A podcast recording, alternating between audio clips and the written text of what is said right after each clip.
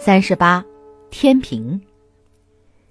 精巧的天平两侧分别放置质量等同的两个物体，天平就会很平稳，不偏不倚的显示出平衡的状态和二者的质量。假设一方质量少了或多了，另一方就会重重落下或高高抬起。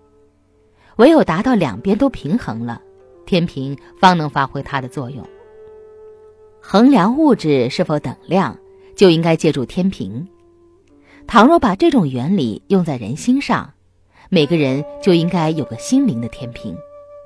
那么我们在判断事物的时候，就会不偏不倚，正直正确的衡量事物的真假、贤劣、好坏、是非、大小、曲直。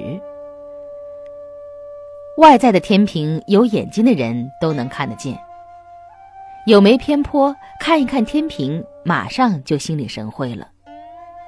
心灵的天平无形无相，眼睛再好也没有办法看到一个人的衡量标准是否符合正直。表面上言行举止可以展现内心衡量事物的标准，然而这只是我们通过言行进行推断而已。根本不是当事者自己的衡量标准。通过外在观察到的、推理到的，即便再接近真相，也根本不可能是对方的真相。因为别人的标准只是以言行的方式让自己以推断的方式产生心灵上的认为和概念，自己的这些心灵概念和认为根本不是对方的心，最多只是自己的看法而已。明白了这种道理，每个人的心灵天平不是向外看的，而是应该向内看的。能够做到向内看自己的心，心灵上的天平才能用自己的心真实的感受到它衡量的标准是否符合正直。内在衡量是非曲直标准的心升起断定后，用语言描述给别人的时候，对方听得到声音后。